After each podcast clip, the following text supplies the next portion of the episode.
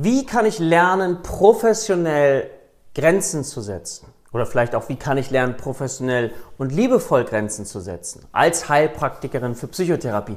Darüber würde ich gerne heute mit dir sprechen und dieses Video ist dann für dich interessant, wenn du bereits therapeutisch unterwegs bist, aber auch, wenn du vielleicht gerade auf dem Weg dorthin bist und dich fragst, wie kann ich mich gegen das Leid von Menschen, die zu mir kommen, die in Krisen geraten sind, abgrenzen? Oder vielleicht auch im privaten Rahmen. Wie kriege ich das hin, dass ich mich besser abgrenzen kann.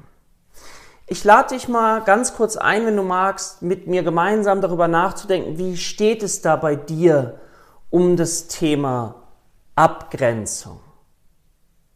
Und wenn wir uns jetzt den therapeutischen Kontext einmal anschauen, dann lade ich dich ein, mal gemeinsam mit mir zu schauen, warum könnte das Sinn machen, sich abzugrenzen. Und viele, die sich mit diesem Thema beschäftigen und die vielleicht das vorher nicht so richtig gut hinbekommen haben, das ist so meine Erfahrung, die sind in so einem Spannungsfeld zwischen, ich kann mich nicht abgrenzen oder wenn sie das dann üben, dann sind sie so ganz hart, so ganz schnell, so ganz krass, dass das auch wieder nicht so richtig authentisch wirkt. Und deswegen merken viele, oh, das ist ein Thema, was mich bewegt.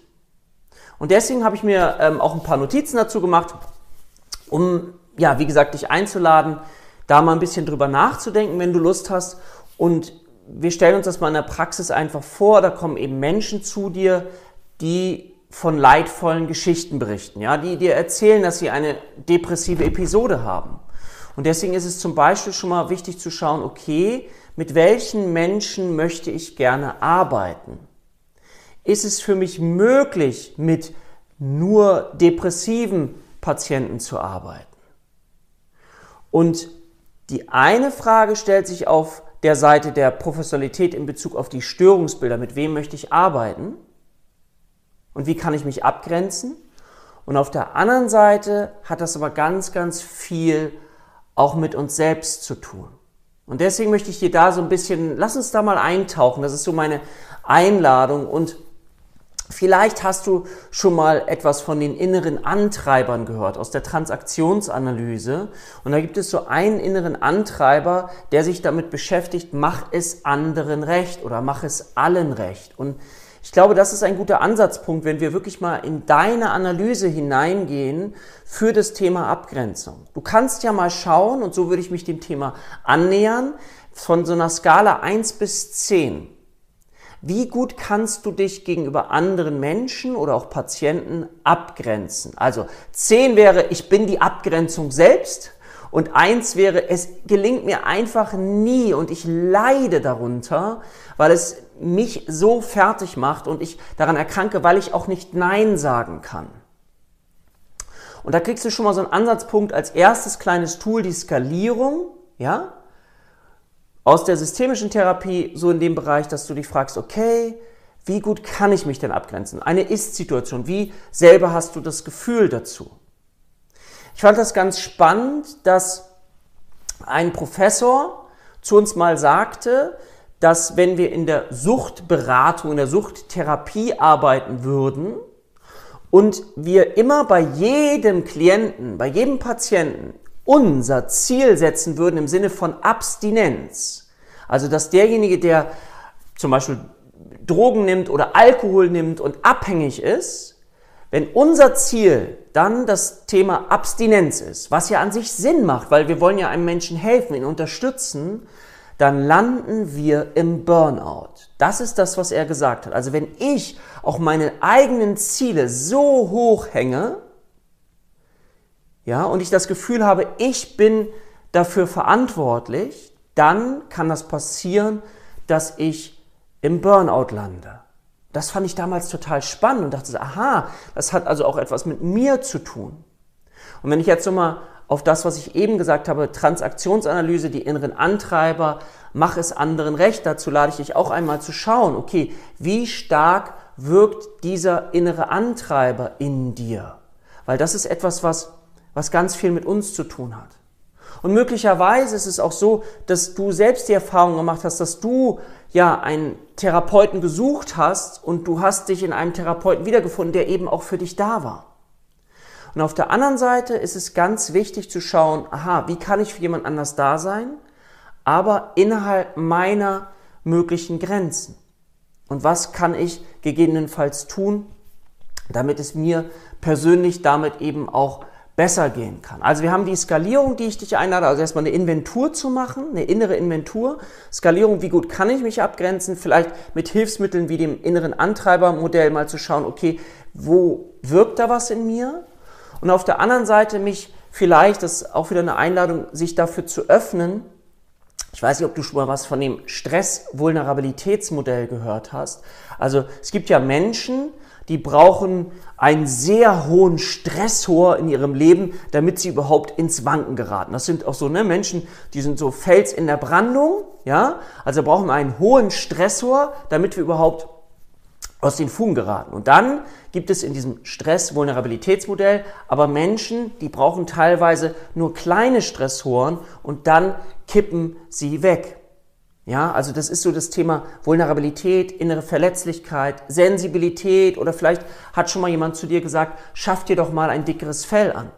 Und dann erlebe ich immer wieder Menschen oder auch angehende Therapeuten, die sagen, ja, das ist ein Thema für mich, ich bin sensibel, und ich bin davon überzeugt, dass das eben auch eine ganz, ganz wichtige Eigenschaft ist für Therapeuten. Also ich glaube, dass die Menschen, die therapeutisch tätig werden, die sind eben auch schon durch eine eigene Geschichte durchgegangen. Und deswegen interessieren sie sich dafür. Wir wollen ja auch selber etwas lernen. Das hat ja was damit zu tun. Und am besten das, was uns am meisten Freude macht, eben mit Menschen zu arbeiten.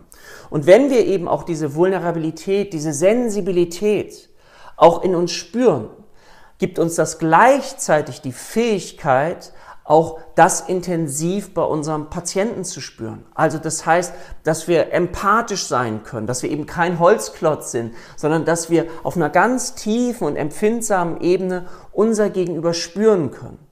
Und wir dadurch möglicherweise eben auch leichter in der Lage sind, ich nutze diese Metapher ja sehr gerne, in den Schuhen unseres Patienten zu gehen. Ja, dass wir imaginär sozusagen die Schuhe unseres Patienten anziehen und von dort aus eben schauen, was ist unserem Patienten, unserer Patientin möglich und was ist eben möglicherweise nicht möglich. Dafür brauchen wir Sensibilität, Empfindsamkeit. Und somit hat das immer zwei Seiten einer Medaille. Ja, also das einerseits, dass ich mir vielleicht sagen kann, oh, ich bin so sensibel und ich leide darunter. Auf der anderen Seite gibt uns aber das die große Empfindsamkeit, das Empathiegefühl, was wir eben für andere Menschen entwickeln können. Und ich glaube, dass es wichtig ist, dass wir eben damit haushalten, dass wir erstens darum wissen, dass wir darum wissen, dass das ein Thema für uns ist oder auch sein kann. Und wenn wir das wissen, dann können wir jetzt selber schauen, okay, welche Vorteile bietet es auch, wenn wir uns abgrenzen können. Zum Beispiel Vorteil, dass wir selber nicht ausbrennen. Ich habe das eben schon mal erzählt. Ich finde, das ist ein ganz wichtiger Vorteil. Also sich bewusst diese Vorteile auch mal zu vergegenwärtigen. Auf der anderen Seite ist es so, wenn wir es lernen, uns effektiv und auch liebevoll abgrenzen zu können, dann sind wir gleichzeitig auch ein gutes Modell für unsere Patienten. Weil wenn wir gleichzeitig, und das ist gerade bei jungen Therapeutinnen der Fall, wir, also Therapeuten und Therapeutinnen, das Gefühl haben, ich muss das Leid lindern meines Patienten. Ja, es gibt diesen Satz, never work harder than the client, also nicht härter arbeiten als der Patient. Und wir können das nicht übernehmen. Das heißt, für uns ist es wichtig, dass wir innerlich diese Haltung entwickeln, dass wir das Leid nicht übernehmen können sondern dass wir unserem Gegenüber Perspektiven ermöglichen können. Wir schauen können, wenn wir in den Schuhen unseres Patienten gehen, bis wohin ist so auch die Komfortzone, bis wohin kann jemand etwas verändern, wo wird es eine Überforderung und wir in diesem Spannungsfeld sind, dass jemand rauskommt aus seinen Gewohnheiten, etwas anders macht als vorher, um dann daran zu lernen, Erfahrung zu sammeln, sich zu spüren und zu wissen, okay, ich kann mich erweitern, ich kann meine Grenzen erweitern, so dass ich lerne und dass ich selber in der Lage bin, mir Selbstwirksamkeit zu geben. Selbstwirksamkeit bedeutet eben, dass ich in der Lage bin, etwas zu tun und spüre, oh, das klappt für mich. Und so entsteht auch eben Selbstvertrauen, das Vertrauen in mich selber. Deswegen mache ich häufig Übungen dazu, dass Patienten lernen, sich selber wieder zu vertrauen, um ganz langsam in dieses Thema Selbstwirksamkeit zu kommen. Und Menschen, die uns zu uns in die Praxis kommen, die kommen natürlich erstmal nicht mit einem riesigen Selbstbewusstsein zu uns. Die haben natürlich eine auch Verletzlichkeit, ein Leiden, das sich zeigt. Und dann ist es aber wichtig, eben diesen Rahmen auch sorgsam, klar und auch liebevoll abzustecken. Weil sonst kann es dir passieren, wenn du das Gefühl hast, dauerhaft erreichbar zu sein, dass die Menschen, die Patienten aber auch so in die Lage versetzt werden, eben auch keine Lösung für sich selbst zu finden und dann eine Art Abhängigkeit entsteht. Und ich hoffe, du stimmst mir zu, das ist ja auch nicht das, was du möchtest. Also gleichzeitig dienen die Grenzen dazu, eben unserem Patienten als Modell zu dienen und zu schauen, okay, der Patient lernt dadurch auch etwas über sich selber. Ja, das ist, finde ich, ein ganz, ganz, ganz wichtiger Punkt. Und gleichzeitig ist es für uns extrem wichtig, dass wir auf uns achten, weil sonst verlieren wir uns. Und deswegen ist es natürlich wichtig, dass wir auch in so eine, ja, liebevolle Selbstfürsorge kommen dürfen. Und dazu gehört es auch, dann eben zu schauen, wenn wir das alles analysiert haben, was tut mir gut? Was tut mir gut? Bedeutet auch zu schauen, wie viele Patienten, mit wie vielen Patienten kann ich pro Tag arbeiten? Wie viel Pause brauche ich dazwischen? Was tut mir gut? Wie kann ich mich wieder gut auf jeden Patienten neu ankern? Ja? Also zum Beispiel, deswegen finde ich die Art und Weise der Psychotherapeutenstunden sehr wichtig, nämlich 50 Minuten und dann 10 Minuten Pause oder eben noch bis ein nächster Patient kommt. Ich habe das früher falsch gemacht. Ich habe Stundentermine gemacht und dann kam schon der nächste Patient. Ich konnte mich nicht auf die nächsten Patienten, also nur eine Minute dann einlassen und da merkte ich, nee, ich brauche das, dass ich das länger kann. Ich selber schreibe immer sehr viel auch mit so dass ich dann eben besser in den Schuhen meines Patienten laufen kann und vergegenwärtige mir das häufig, wenn ein neuer Patient dann wieder kommt oder ne, den ich vielleicht kenne indem ich mir das aber nochmal durchlese, aber dann genau für ihn da bin. Das ist für mich so eine Abgrenzung. Ich schließe das am Ende jetzt ab und dann beschäftige ich mich kurz mit einem neuen Patienten und tauche da ganz hinein. Das hilft mir. Und gleichzeitig hilft es mir aber auch, dass ich weiß, okay, ich arbeite beispielsweise nicht nur mit Patienten, die für mich eine Belastung bedeuten würden. Ja, also ich mache zum Beispiel auch noch äh, Coachings dabei. Also ich mache Psychotherapie, Coaching und schaue, äh, was für mich da total hilfreich ist. Ich gucke mal hier so ein bisschen nochmal auf meinen Zettel. Eine Idee oder eine Übung ist das sogenannte Handflächenparadigma. Das habe ich mal ähm, aus der systemischen Therapie gehört. Und zwar, wenn du dir einfach die Energie vorstellst, also dieses Gefühl, dass du versuchst, mal diesen Raum zu spüren, der da zwischen dir und den Handflächen ist. Also, dass du sozusagen wie so eine Art innere Abgrenzung. Vielleicht hast du auch schon mal etwas von dem inneren Ort, dem inneren sicheren Ort gehört. Das ist eine imaginäre Abgrenzung, die du innerlich machen kannst, dass du dir innerlich deinen eigenen Raum erschaffst. Ich war früher viel in Thésée, das ist ein ökumenisches Kloster, wo ich auch mal eine Zeit lang geschwiegen habe. Und dort kann ich mich imaginär in eine Kirche hineinversetzen, wie ich dort saß wo es auch ein bisschen dunkler war und sehr für mich und wo ich sozusagen, wenn ich diese Kirche innerlich betrete, dann ist da für mich so ein innerer Schutzraum. Aber du kannst es auch durch Embodiment mit Ne, mit den Händen zusätzlich machen, dass du einfach wirklich dieses, diese Abgrenzung übst. Und zwar so lange, bis du in ein Gefühl davon kommst, dass du da eine, einen Schutz für dich hast. Ja, und dieser Schutz dir hilft, dich abzugrenzen und zu schauen, wie du in deiner Klarheit bleibst. Und am Anfang ist das, wenn wir, wie wenn du neu Fahrradfahren lernst oder eine neue Sportart übst, dann ist das erstmal ungewohnt. Wie grenze ich mich ab? Ich habe das vorhin gesagt. Manchmal sind wir dann, kriegen wir das nicht hin, manchmal sind wir zu, zu hart. Und ich sage ja immer, Ehrenrunden sind erlaubt. Also ich lade dich ein, das immer mal wieder für dich zu üben, aber dir auch bewusst jetzt zu sagen, ich mache erstens eine Art innerer Inventur. Wie steht es für mich zu diesem Thema? Ich schreibe mir meine Ist-Situation auf, wie ich das vielleicht kann. Ich mache so einen Antreibertest in Bezug auf den Antreiber, mache es anderen recht, um dann eben zu schauen, wie kann ich das Schritt für Schritt in meinen Alltag auch integrieren. Ja? Und deswegen finde ich das ganz, ganz wichtig, dass wir vielleicht auch versuchen, Grenzen in uns selber, also frag dich mal, was assoziierst du mit Grenzen? Was Negatives oder kannst du sogar etwas Positives damit verbinden, etwas Liebevolles, aber ohne dass du jetzt so hart und jemand anderen abschneidest, sondern liebevoll.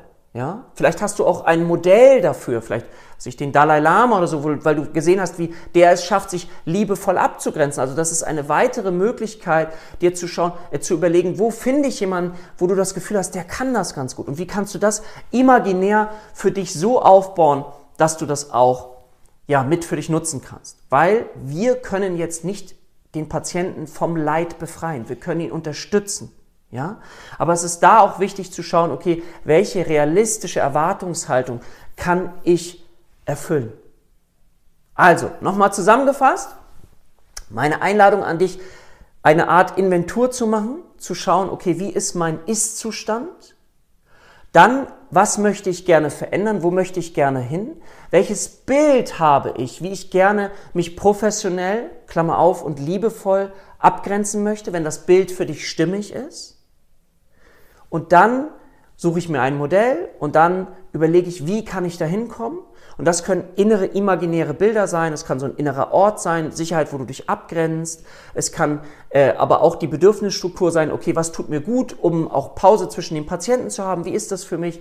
Aber auch das Handflächenparadigma, all diese Dinge können so als erstes jetzt für heute mal komplex reduziert, wir haben ja nur ein kurzes YouTube-Video, vielleicht hilfreich sein. Wenn dir das Video gefallen hat, würde ich mich sehr freuen, wenn du dem Ganzen einen Daumen nach oben gibst, unseren Kanal abonnierst, das ist völlig kostenfrei. Schreib auch gern unten in die Kommentare, wenn du einen Tipp hast, wie man sich gut abgrenzen kann, um darin wiederum anderen Menschen zu helfen. Ich weiß, dass unsere Community total dankbar dafür ist, wenn wir uns gegenseitig unterstützen. Deswegen würde ich mich sehr freuen. Schreib deine Tipps hinein und dann können andere auch wieder davon profitieren. Ich sage für heute Tschüss und freue mich auf das nächste Video mit dir. Bis dann, dein Dirk.